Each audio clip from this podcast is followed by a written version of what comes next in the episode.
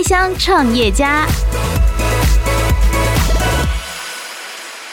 龙眼林还有特殊的故事，就是九二一那一天地震当晚的时候，他们那个村长姓廖，廖正义，冲出家门救人，然后一整个晚上在那里拿铲子哦挖土，然后把那些还埋在土里受伤的哭泣的人，对，救出来。第二天早上天一亮，他才意识到他身上只穿了一件内裤，忙了一个晚上。Hello，我是易喜乐学创办人婉瑜。你现在收听的是八宝原创节目《开箱创业家》。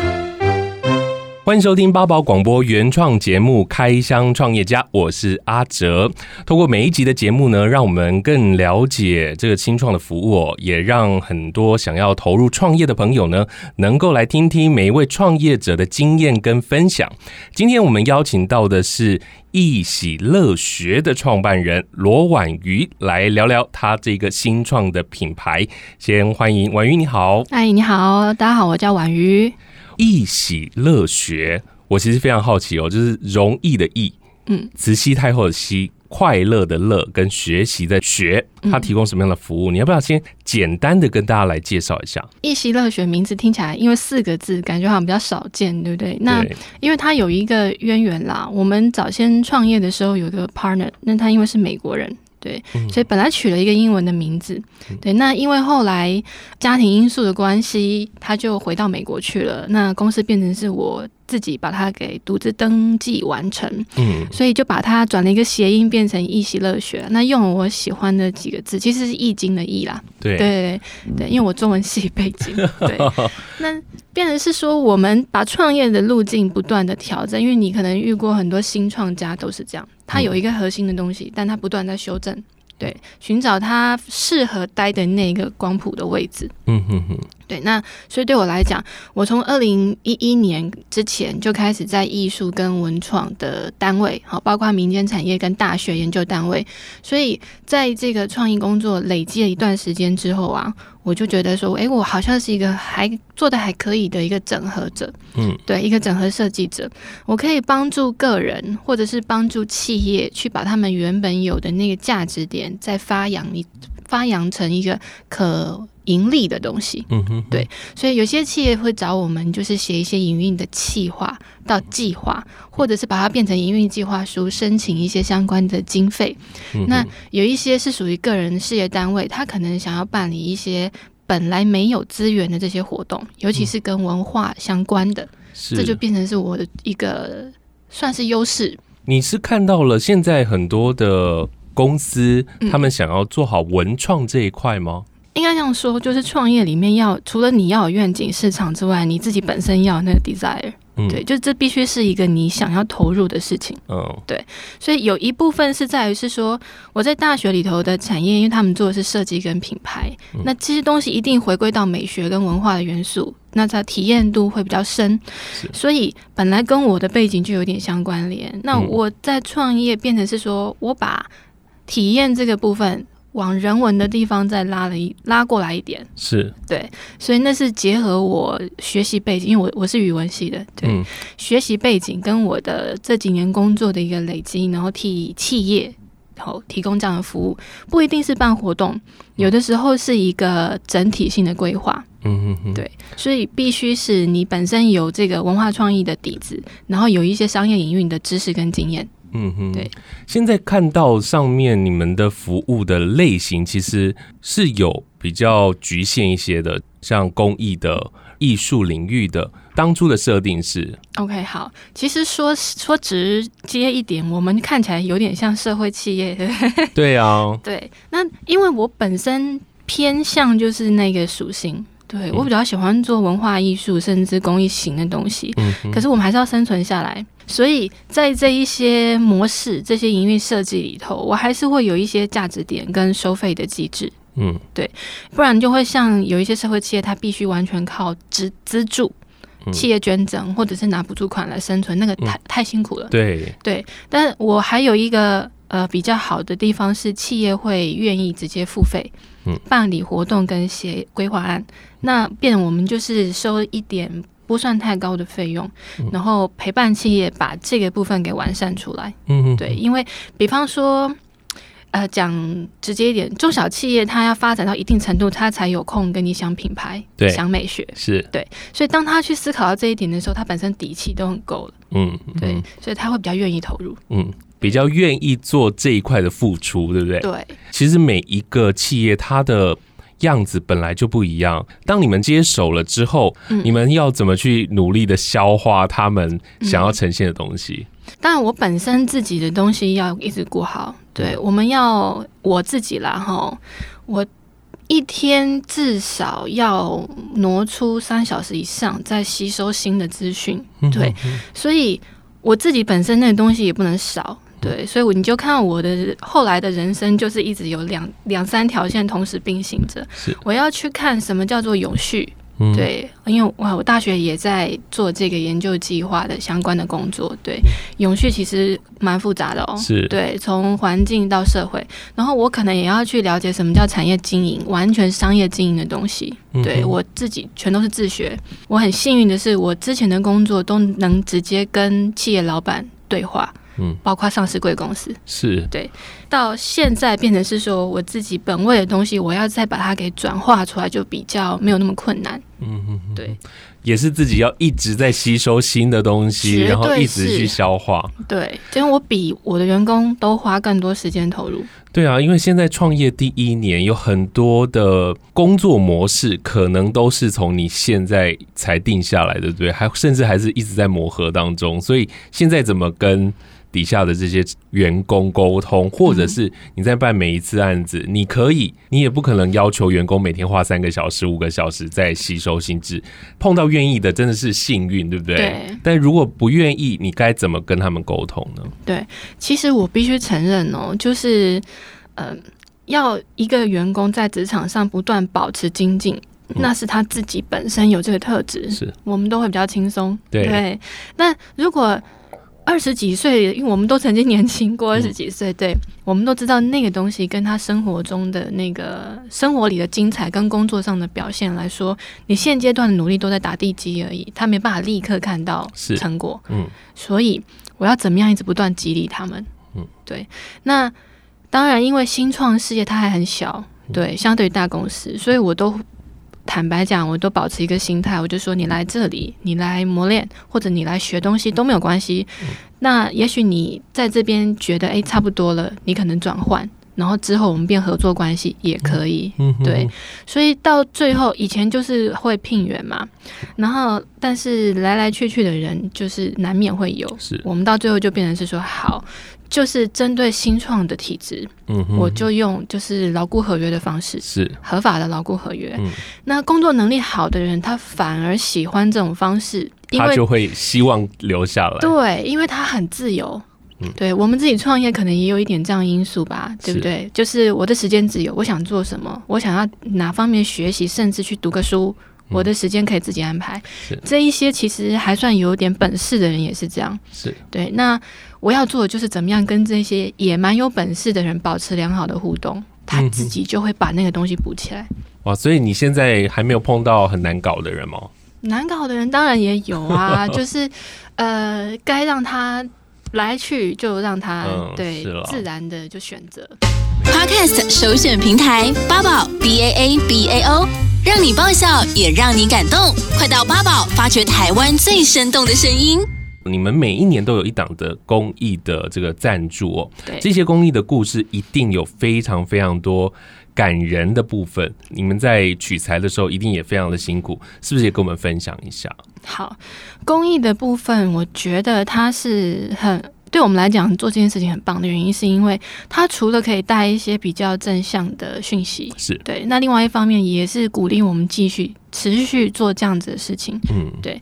那我在公司的网页上有放了几个公益的故事啦。那只是刚开始的时候写，因为那是跟我的创业伙伴有一些呃渊源。对，嗯。因为他的家庭比较特别，是因为他的孩子有罕见的身心症。对，所以他带着这个孩子去创业，到第五年的时候认识我，然后决定我们再来弄这样的一个新创事业体，对，那但是因为身体健康的关系，就他就带着孩子回到美国去。那这段过程中，其实我看到很多他很勇敢的部分。是对，因为他要去创造一个新的他并不熟悉的一个事业体，他还带着这样一个身心症的孩子。嗯，那这个孩子的那个疾病叫做缄默症。嗯。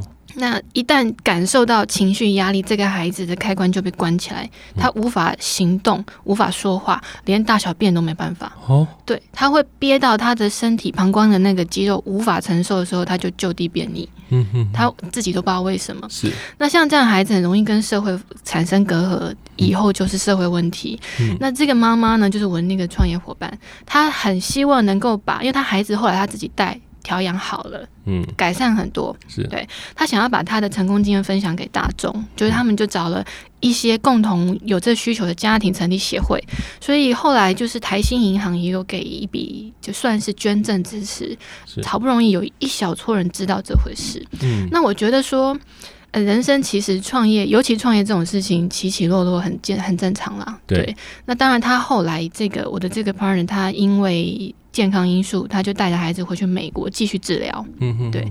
那没有继续的事业，我就自己把它补足。嗯、对，包括资金、人或者是资源补足，我把这个事业持续下去。嗯、那他的那段过程，我就把它写成了两篇散文故事。嗯对，然后找了一个拍影像记录的人，就拍了几个短片。嗯、对，就是也算给我一个提醒。提醒了你很多，然后让你希望能够持续的做好社会的公益。对啊，为社会服务嘛。对对对，因为他付出了蛮多在这件事情上。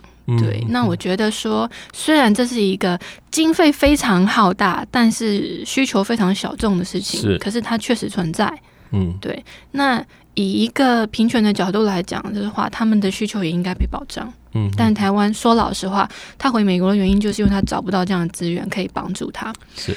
后来很好玩，是我把所有我们自己掏腰包，他自己掏腰包找老师来的录制的影片跟教材，干脆就是说，如果你真的需要，你来找我们要就好了。是。就这个资讯有一些放到中国，嗯，对，就会居然有中国的家长就是回讯起来，就是隔了很久时间，半年哦，他说。是真的很谢谢我们把这个资料愿意公开，他的孩子也改善了，嗯、我觉得这样就很棒了。是对做这种事情几乎是无偿的在付出，哎，是无偿啊。对，但是收到那个 feedback 是真的蛮感动的。对，他是已经成功带领他的孩子，就是跨越那个缄默的障碍。那他认为一个成功的方法分享出去啊，是怎么讲？帮助他自己，也帮助这些人啦。是，对，就像我把它写成故事一样，我们给自己更多，可能是一个提醒。嗯，对。我觉得媒体能做到的，就是把这样的一个种子丢下去，然后让它散播出来。对。那当然，你们自己除了这个公益的部分呢、啊，我看到很多关于文化啊，跟老城林兰通纳良会，对，旧城漫游，很绕口。对，你要不要跟大家来介绍一下当初这一系列的活动是怎么发想的？这个蛮有趣的哦。这个是台中一个东海大学一个建筑系教授成立的一个协会。我是协会成员，那也是第一届的林兰通的活动的核心成员。嗯，对。然后当初进去只是一个，我我对于当地的文化、历史记忆这些东西很有兴趣，所以我一直都是敲边鼓。我那时候在帮台中市文化局写报道。是对，所以我我比较容易接触到当地的这些商店，对，然后就是累积了一些记忆，然后后来遇到这一个协会，我发现说，哎，他们好像累积了大概也将近，他也是二零一一年就在那个地方进驻，对，到呃去年准备开花结果，要迈向另一个阶段的开始，因为你只要我们如果讲的实际一点啊，你讲到城区，它里面就有很多的利益关系人。哦，对，包括地产 是，包括经营，对，那个我们就先略过不提那个部分。嗯、对，那对于一个大学教授，他只是在那里进驻做跟人互动的事情，嗯哼，把文化、图资这些东西都找出来。对，所以你今天如果走进去，你看到公园眼科，对，公园眼科算是他最早。成功的那个案例，嗯，对。然后公园一店、公园二店在那个地方开的比它原本本店的位置都还要好，是。对。然后从那里延伸到中山街呢，这一路上就很多艺术亮点的店跟着就起来了，嗯、所以他是在二零一一年到今年之间，慢慢一颗一颗的种子发芽，所以他觉得那我们就来办一个岭南通活动，嗯，就把当地呢还进出的年轻人，然后然后就是聚集在那里，然后我们在思考说办什么样活动年轻人才会来哈，对，因为这个协会很有趣哦，虽然名单打开来哇，就是都很都很厉害。啊！可是当初是为了中老年人 成立的，他们本来的定位那个地方是适合老年老年生活，是对，因为那地方很慢。嗯，原本是要慢活的生活，结果现在要让年轻人来认识这个老城，没错，嗯，就很有趣。就是你本来要慢活，然后。可能会成为一个养老的区域，因为那附近也有医院。对，嗯、没有想到呢，年轻人拒绝的东西越来越多，它变成是像中央书局，它在它的营运长就定位它叫做全台最老文青，文青书局，对，全台最老。对，那那地方还有今年一百岁的瑞城书局，对，你很难想象说这么安静的一个地方，本来已经认定老化的地方，其实有很多年轻人一直往那里去。对，我怎么把那些人带到这里，就是活动。所以我们引进很多年轻人喜欢的，像变装 cosplay，嗯，然后还有一些呃舞台，让他们去表演去玩。是对，把大学社团带去，然后还引进精酿啤酒。它现在已经变成是一个年轻人都喜欢的一个产品。嗯，对，金色山脉算是很成功。对对，那台中就有很多精酿店，就是跟着。慢慢的找到它的定位跟族群，那我们把它带进去，变成精酿啤酒市集。那办活动就是这样，好吃的好玩的好喝的，然后一些年轻的歌手进去上台演唱，那个地方变得很像嘉年华会。今年是第二届。嗯，现在真的越来越多的年轻朋友开始回去寻找这样的文化的东西，找老城啊，这、嗯、很旧的建筑啊，对不对？对，我觉得很有意思的就是呃。我有找了一个摄影师来，那他本身是外籍人士，嗯、对。然后这个我的香港的摄影师来，我请他说，你就用你一个外国的眼光，嗯，好去看这个地方，因为这个地方不只收，不只是被那个年轻人注意之外，很多外国观光客会专程去那地方散步，嗯、我觉得很有意思。我说好，那你就用你的眼光去找。我说我就让你自己去发挥，你去拍你觉得有趣的东西，嗯、只要他愿意让你拍。就他拍完之后的那个城区里的商店，很多是你从前根本不会想走进去的地方，老西装店。是钢笔店，嗯，对，年轻人本来就只是经过，我们也只是经过，结果没想到一个外国客的眼光，把它变成是一个充满创意的一个地点。嗯，发现里面其实有很多的地方都是很有故事性的，所以那个画面拍出来就很吸引人过去。对，每一个人都很会讲故事哦，成功的把当地的商店经营者跟外来的这个观光客呢，营造一个很好的互动平台。嗯，对，没想到这一些平常很安静的老店，老板们很会讲故事呢，提供了一些很多创意的小。东西，然后当做不管你是抽奖或活动，那年轻人觉得，哎，一年一次，感觉虽然是老东西，却很新鲜。嗯，对，这样听来好像你每次在做八宝 B A A B A O 网络广播随心播放，跟随你的步调，推荐专属 Podcast 节目，开始享受声音新世界。我知道文化部有一个计划叫做“走读台湾”，那你们也申请到了这个案子，嗯、对不对？你要不要跟大家来介绍一下？因为其实里面也包含了非常多的故事。好，“走读台湾”是文化部的一个计划，那今年很幸运有拿到这个奖助。对，我的方式跟侧重的重点就是地景文化地景，哦，它里面就是我现在还可以看到的，不管它是断垣残壁。古迹还是就是一条街一条河，嗯、那其实那个东西有它特殊的历史意义在哪里。比方说，如果你呃对台中熟悉，你知道雾峰林家是对，那但你可能不会想到说，原来整个台中市的发展跟雾峰林家最早从林爽文到后来林献堂紧密不可分割哦。林爽文他有你知道爽文路，嗯，大理有爽文路，你知道南投有爽文国中。叫我们在，你在哈？对，南投有一个爽文国中，有一个拍过电影的老师在那里。嗯，对，国中老师是对那一部电影叫《老师你会不会回来》，地震震倒的，对对对，他还在那里。对，爽文国中。然后林家从早期就是本来是人家认为他土匪啦，抢土地。对对，到后来你看到就是富可敌国。对，那中间其实官民合作产生很多很有趣的历史故事。嗯哼哼，对，今天你走进台中市区啊。台中一中、中央书局、明台高中，通通都是林家后人捐助成立的。嗯，对，光是听到这样你就知道他们有多少实力，是。对，很有钱哦。那时候啦，因为、嗯、怎么讲，最呃，如果以前的故事都不讲的话，对，最明显就是林朝栋帮刘铭传，刘铭传大家就晓得了，是。对，开铁路，然后到山区去抚番。嗯、那刘铭传给林家的一个呃答谢，就是你可以专卖樟脑。专卖就是只有你能卖，独卖，独家。是对。那独家就是说钱都是给你赚了，嗯、然后还让他包工程，台中市的大那个整个城墙，通通都他们家建的。嗯、你就想那个实力短时间累积的有多快，是，所以才能有后来的林献堂。嗯、林献堂成立的中央书局，还有很多其他文化组织，然后把台中一中跟明台他们家都办起来了。之后呢，就是战争了嘛，嗯。林献堂带他的儿子去环游世界，花光了十亿元，十亿元，对，哇，对，花光了十亿元，然后到日本治疗头痛，就终老在日本。嗯，对，到今天你看到林家啊，他们当然他们后人都还在。嗯，对，然后还不算是最有钱的哦，对，嗯、但是已经可以做到这样子，是，对，这个都是很多人不懂的故事哎。他只知道雾峰林家有一个宅地在那里，对，有一个蔡依林拍过 MV 的花厅，嗯、对对对，但他不知道说原来整个台中跟他紧密相关。本来台中最热闹是彰化，嗯，也大不大概在林朝栋那之后，对，重心就转移过来了，是，对。那你们透过什么样的方式？来跟我们的民众说这样的故事呢？对，其实就是刚刚那个意思，就是你每天上下班，我们以中台湾为为例好了，你每天上下班都经过了某一座桥，桥上有一个石墩，为什么大家要特别保护那个石墩？你可能没有注意过。对，那如果我们把那个故事讲出来，他说哦，原来这地方有这些事情。对，然后除此之外，从我当然就是不能只讲林家的故事嘛，就是一路把这些材料继续的找往南头山上去。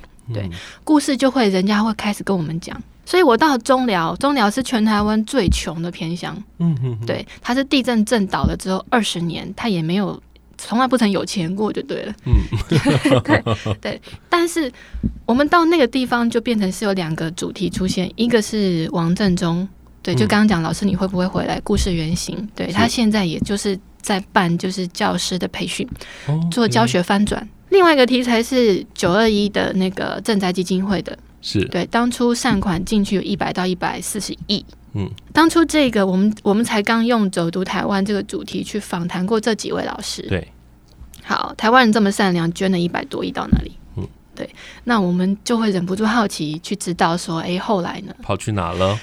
他很厉害，我很佩服的一点就是说，他出了一本书，在二十年后出了一本书。迸裂土地的力量，就是我们这次走读台湾主题推的其中一本。嗯，好，他已经是申请金鼎奖了。嗯，里面所有当初善款投资的投资投注的经费资源，到今天绝大部分都还持续营运。哦，十五到二十年以上，好、哦，这些单位、嗯、对龙眼林基金会是龙眼林，还有特殊的故事，就是九二一那一天地震当晚的时候，嗯、他们那个村长姓廖，廖正义。就是呃非常热心肠，他冲出家门救人，嗯、然后一整个晚上在那里拿铲子哦、嗯、挖土，嗯、然后把那些还埋在土里受伤的哭泣的人，啊、对，救出来。第二天早上天一亮，他才意识到他身上只穿了一件内裤，忙了一个晚上。对，后来他就是持续在那里组织老人关怀啊、共餐啊、救助那边的，就是受灾户啦。到今天也都还在那里，嗯、还在龙眼林基金会是持续的努力，对，都还在那里。我说这是最了不起的部分，对对对 对。所以你们就是帮所有的民众先到当地去收集很多的故事，然后再汇整起来告诉大家，透过影像，透过文字。不过既然是走读台湾，一定跟书本有关嘛？你们要怎么跟书籍来做连结啊？我说老实话，走读台湾，它释放给民间各单位去办理。也或许民间有很多创意，让读书这件事情更有趣。Uh -huh. 对，很多人现在已经不读书了。是啊，对，那尤其是一整本的那种书，uh 你怎么样引起他的兴趣？于是有些单位他就是说，你跟我去解谜，这书里头讲到了一座城，uh. 我就在里面埋梗，就好像，像玩游戏闯关。对，没错，闯关解谜，童军团怎样的方式他都愿意去试，只要让你觉得读这本书是非常有趣的。这是一种，另外一个就是作家，maybe 是画家，好，他在那里有个地景创作，哎，他就带你到现地去感受。然后告诉你他当初创作的故事，是比方说，呃，金城武有个电影叫《太平轮》，他那里就有一个钢琴家的恋爱故事，类似那样的意思。哦，对对对对，这样。各想各的办法，让读书这件事情变得变得非常有趣。对，那本《崩裂土地的力量》，老实说，他的写法非常理性跟冷静。嗯，那是一个记者在写的一个口吻。嗯、所以，如果你是呃中学以下，你可能没有办法好好把它读完。他要中学以上，开两页就睡着了，这样。对，对，你一定要中学以上。所以其实你们就为大家把这些东西消化过后，然后再告诉大家嘛。对，你的员工啊，还有你们找来的主持人都像你那么会讲话，就是要都要把这样故事的传递出去。对，我要很希望说他们都要比我会讲故事，我就会轻松。对。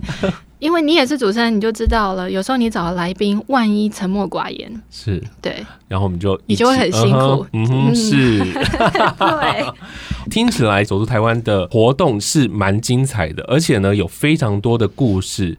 因为我看到你们一起乐学的网站上面呢、啊，也配合了这个走读台湾，都看到影片跟文字吗？对。那你们是不是也有实体活动？听说因为疫情的关系，所以你们延到了明年。对，其实这个计划本来应该今年执行完，所以我们理论上现在应该很忙着带大家去玩才对。对对。但是因为疫情，他们变成是说大家都会很小心防疫嘛，然后就是他希望我们今年疫情稳定之后再办。嗯，对，所以我们把我们很配合的把活动都移到明年。嗯，可是现在眼看疫情好像也还蛮稳定的哦。是啊，现在大家都跑出去玩了。对啊，干脆我们也许可以调整成今年的年底，哦，下半年，有可能在下半年。对，大概秋季的时候，刚好那个柚子中疗的，我们柚干茶用的是中疗的晚生柚，嗯嗯，对，干脆就办在那个时候。